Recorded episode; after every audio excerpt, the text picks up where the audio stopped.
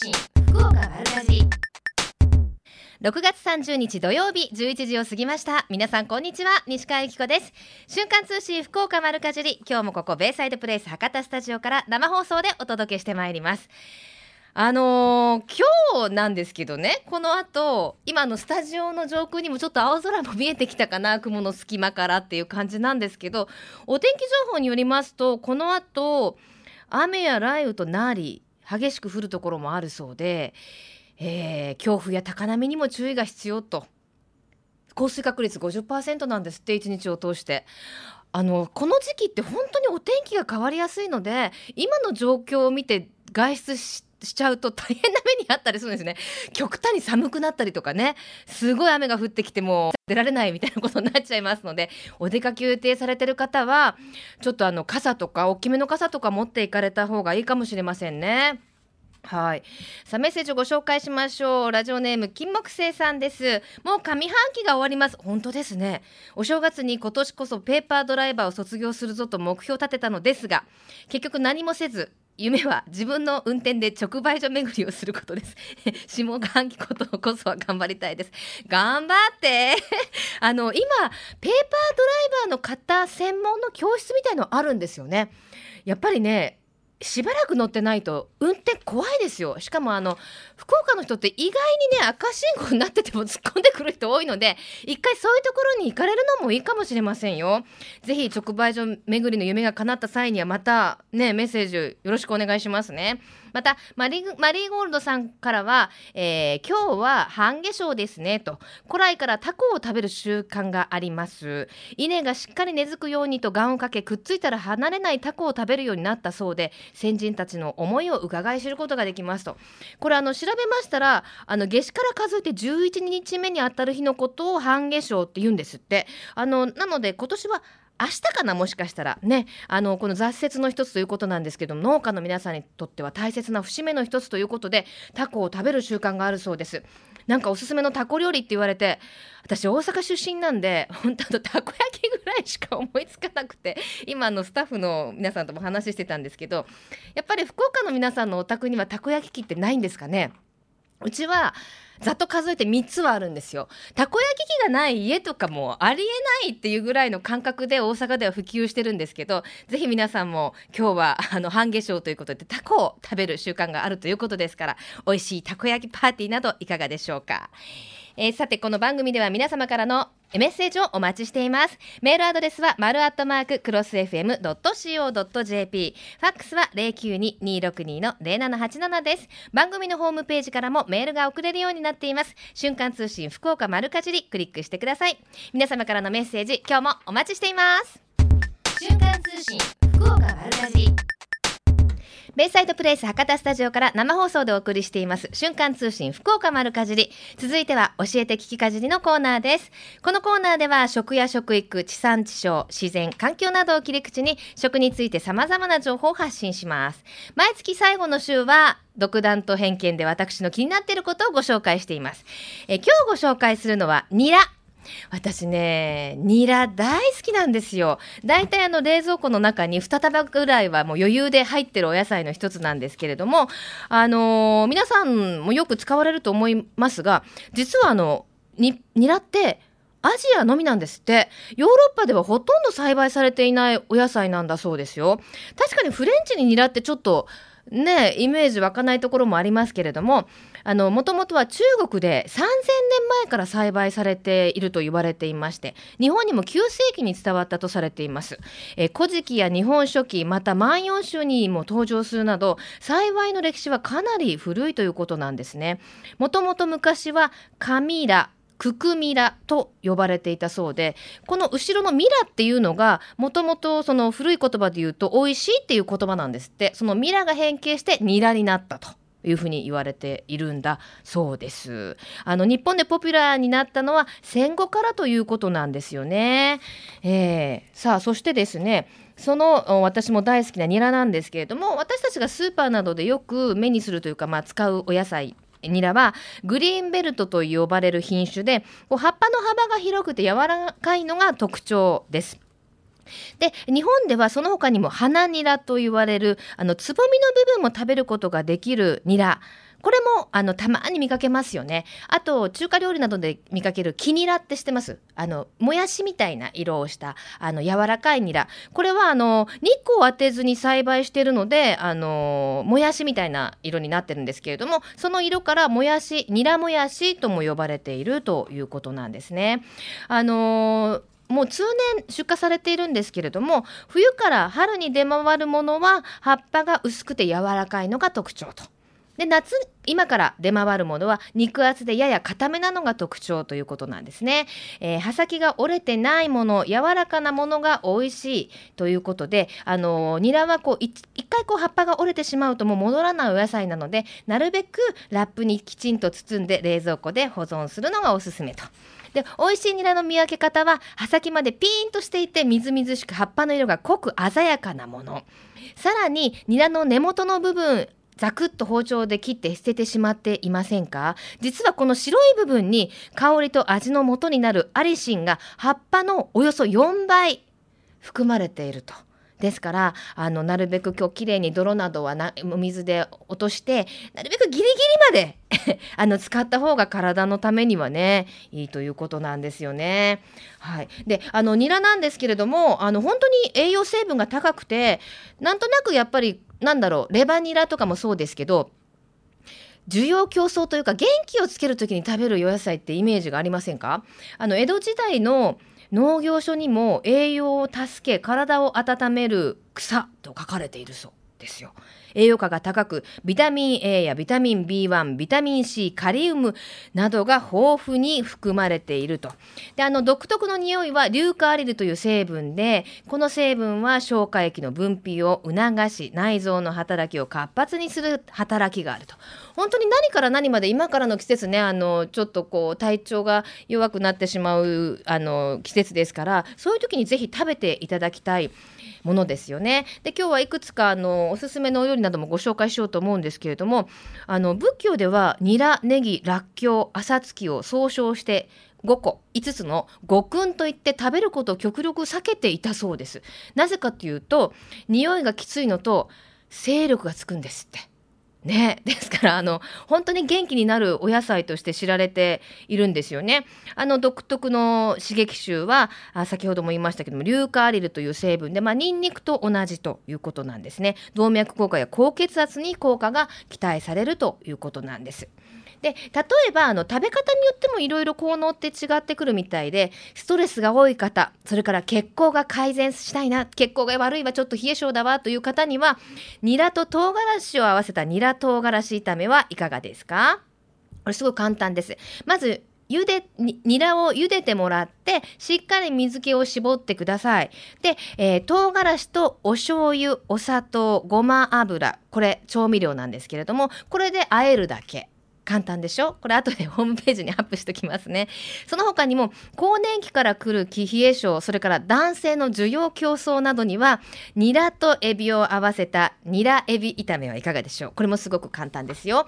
えー、フライパンに油を熱して、ネギとニンニク、細かく切ったネギをとニンニクを炒めるでしょ？そして香りが出てきたら、エビとニラを入れて塩コショウ。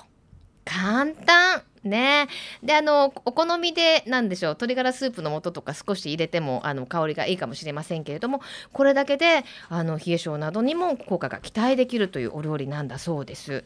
であのニラって言いますとあの栃木の方がすごく有名なんですよね九州ももちろん産地ではあるんですけれどもその栃木で食べられている美味しい食べ方の一つにニラそばというのがあるそうです。あのお蕎麦をお鍋で茹でますよね。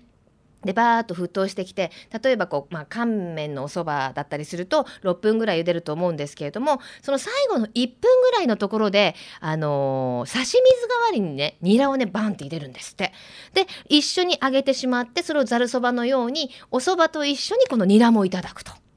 これ美味しそうですよね。ぜひ私もやってみたいと思います。こういうふうにあのぜひあの身近にねニラを取り入れてこの夏は夏バテ知らずでいきましょうね。私の本当に自宅でやってる簡単料理としては本当にザクザク食べる前にあのお味噌汁にドバッと一束入れたりとかあとあのチヂミもどきみたいのよく作るんですけど本当にお好み焼きの要領みたいな生地を作ってニラを本当に一束か二束たっぷり炒めてあの一束は結構しなしなに炒めるんですよ。で二束目は結構シャキシャキの状態であの生地を流し入れて縮みにしたりあとはあのお好み焼きじゃなかった縮みにしたりあとはニラ玉にしたりして食べたりするんですよ。はい、ちょっとあの匂いが気になる方は夜ご飯で食べてください。ということで今週の教えて聞きかじりはニラを特集しました。瞬間通信福岡丸かじベイサイドプレイス博多スタジオから生放送でお送りしています。瞬間通信福岡丸かじり福丸通信のコーナーです。今週は最近人気のコレステロールゼロのマヨネーズフードレッシング柳川豆マヨなどの農産物加工品についてお話を伺ってきました。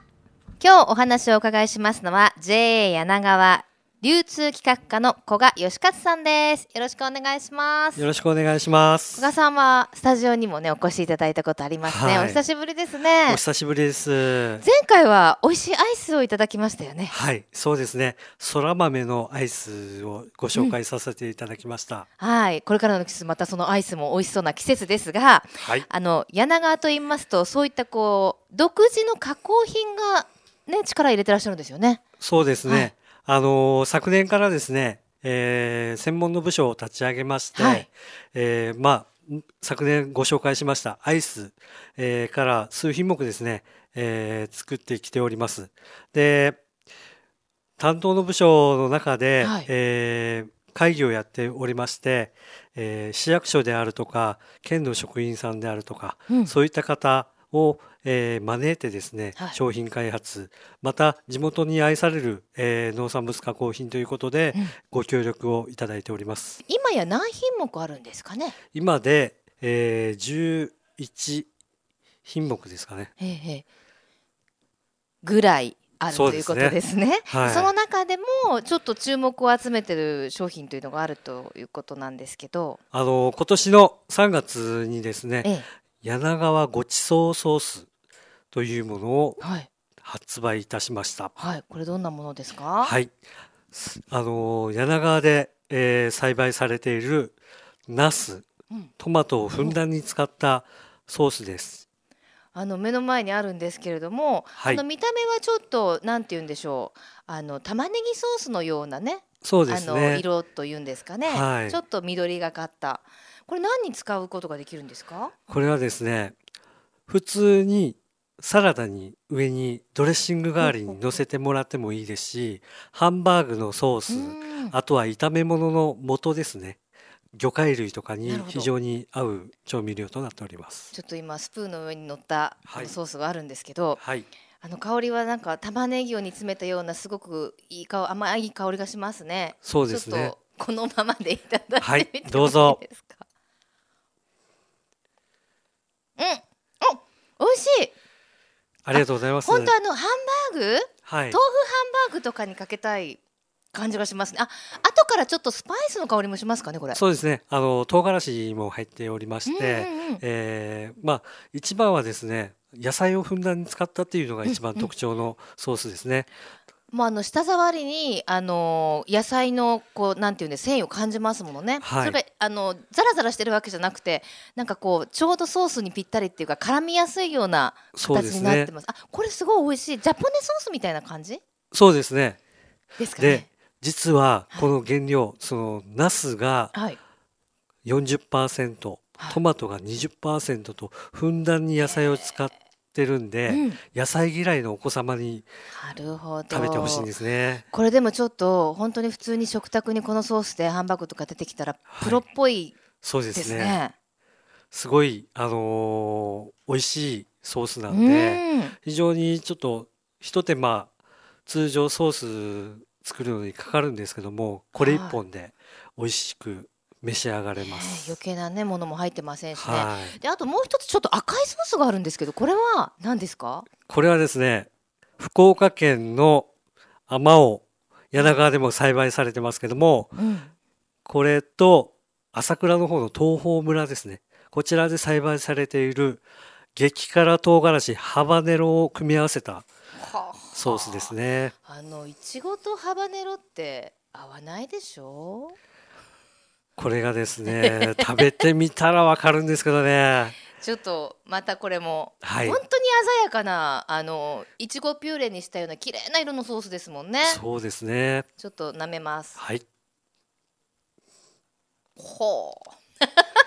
これ意外に辛いですよ。でしょう。辛い。ハバネロがですねごめんなさい。なんか適当なコメントが言えなくて私。あの甘酸っぱさとそうです。甘みがあるのでちょっと油断すると後からはーんってきますね。最初いちごの香りと甘さが口の中に広がるんですけど、ええ。後であ。ハバネロがドーンとくるんですね。ドーンときますけどでもはい。私辛いものあんまり得意じゃないんですけど大丈夫ですね。これあの、はい。カルパッチョとか？そうですね。ね合いそうですね。はい、あとはお肉料理とかですね。へえ。あとはフライとかでうん。通常まあ普通のソース使っていただいてちょっとアクセントをあの加えたい時にこれをかけたりとかですうね。ん、またソースの色が綺麗だからあの白いお皿などにもバーッと映えそうですね。ね。えー、でもこれからの暑い季節はなんかちょっとヒットの予感ですね。はい。現在もですね、非常に、まあ、ネーミングと色合いからですね、ええ。若い女性に非常に人気の、あ好き好き私も。えーもの 若い女性っていうところでヒ若いットしちゃいましたけどね あともう一つちはい。ょっと面白いものがあるんですよね、はい。実は、柳川は福岡県で一番大豆が取れる地域なんですよね。うん。で、えー柳川で取れてる大豆、まあ、品種は福豊って言うんですけども、はい。こちらを豆乳にして、えーまあ、マヨネーズ風のドレッシングに、えー仕上げたもの柳川豆マヨって言いますけども、はい。こちらですね。これあの動物性のものを使ってないっていうはい。ことですよね。なので特徴いはやはりコレステロール卵使ってないので、えコレステロールが非常にもうゼロですねえはい。もうあの見た目はもう本当にマヨネーズですもんね。はいうん。マヨネーズだ。あの酸味の柔らかいマヨネーズっていう感じですね。そうですねえこれでも卵とか使ってないんですね。使ってないんですよおーこれはちょっと新発見というか。はい。それで、お子様元よりお年寄りの方が結構買われてるんですよね。なんか本当にもう茹でたての野菜をもうはい。惜しげもなくっていうかやっぱはい。マヨネーズだとねカロリーも高いですからあんまりつけられないけどもう思いっきりつけて食べちゃいたいみたいなそんな感じですね。で、まあ、さっぱりもしてますし、うん。大豆の栄養も取れますので、非常にいい、あの、塩梅ですね。ではあの番組をお聞きの皆様に一言メッセージをお願いします。はい。あのー非常にですね、えー野菜の特徴の出てる、えー商品として、えーまあ、こだわって、えー作っております。お買い求めについてはですね、はいえー博多大丸さん、はい福岡地区であれば、あとは、えー柳川市内であれば、お花さんですね、観光名所のお花さんであるとか、あとは柳川市のブランドショップであります、おいでメッセ柳川、うんこちらの方に、えー商品の方を置いてもらっています。アンテナショップとして、はいあの加工された商品が並んでるってことですよね。そうですね。まあ、農協の商品だけじゃなくて、柳川市内の、えーお菓子屋さんであるとか、えーそういったあの柳川オリジナルの、えー商品というのがそこのブランドショップに集まっております。わかりました。これからもぜひ魅力的な商品の開発をはい楽しみにしています。はい、今日は JA 柳川流通企画課の古賀さんにお話をお伺いしました。ありがとうございました。はい、ありがとうございました。本当にあのどんどんどんどんいろんな加工品を開発されていまして私もあの取材の後もちろんそのソースをですねいただいて帰ったんですけれどもあのディレクター曰く小悪魔ソースはささみの揚げたものにとってもよくあったそうですよ。あとアスパラの揚げ物などにもすごく美味しくいただいたそうです。私はまだちょっと使ってないんですけどあのごちそうソースはあの豆腐ハンバーグにして使ってみようかと思います。古賀さんどうもありがとうございました。さあこの番組では毎週番組をお聞きの皆様にプレゼントをご用意しています。今週のプレゼントは福岡県農林水産物ブランド化推進協議会からいただきました。福岡のやめ茶。甘しずくのギフト2本セットを3名様に差し上げます。豊かな緑と清らかな水に恵まれた自然環境の中で育てられた福岡のやめ茶はふくよかな香りと深い味わいが特徴です。やめの豊かな風土が生み出す甘みと旨みを香り高い新茶でどうぞ。ご希望の方はメールかファックスでご応募ください。メールアドレスは丸アットマーククロス FM.co.jp ファックスは092-262の87瞬間通信福岡丸かじり。6月30日放送分プレゼント希望と明記の上ご応募ください。あなたのお名前住所年齢電話番号も忘れずに書いてくださいね。応募の締め切りは7月6日金曜日到着分まで有効とさせていただきます。たくさんのご応募お待ちしています。また JA グループ福岡のホームページをご覧いただきますと県内各地の直売所の情報や旬のおすすめレシピ確認できます。皆様もぜひ一度ご覧になってください。瞬間通信福岡丸かじりさあそれではここで皆様からいただきましたメッセージをご紹介しましょう。ラジオネーム小粒さんです。山笠の時期ですね。花火大会の時期ですね。浴衣の時期ですね。ビアガーデンの時期ですね。ビールがうまい時期ですね。そして私が大好きなスイカの時期ですね。ハムの時期でもあるんですよね。知りませんでしたと。本当そうですね。美味しいもの楽しいことが満載の時期ですね。私もこの季節大好きです、えー、ラジオネーム海さんです。おはようございます。私の住んでいるところは昨日から田植えをされています。毎年この光景を見てのどかでいいところに住めて幸せだなと思います。農家の皆さんの豊作を祈っています。といただきました。本当そうですね。本当に日本って四季があってちょっと車でプラーっとね福岡なんか出かけるとその時のなんて言うんですかお米の時期にはこうねお米のこう田植えされたりとかそういうものでこう旬を感じたり季節を感じるってすごい幸せなことだなってあのこの年ぐらいになると あの本当に思いますよね。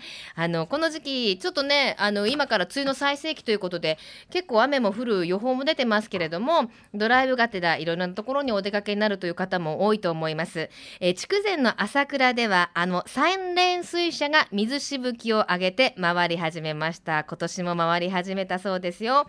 ゴットンゴットンと音を響かせるところから田んぼの SL として親しまれています。夏の風物詩を一目見ようと観光客や地元の住民らが訪れているということで、えー、およそ220年の歴史を刻む米どころ朝倉のシンボルということで私もよく見るんですけれどもねまたその朝倉ではあの JA 筑前朝倉ではその6種類の果物の味と香りが楽しめるギフトセット朝倉産地のフルーツゼリーを発売したそうです。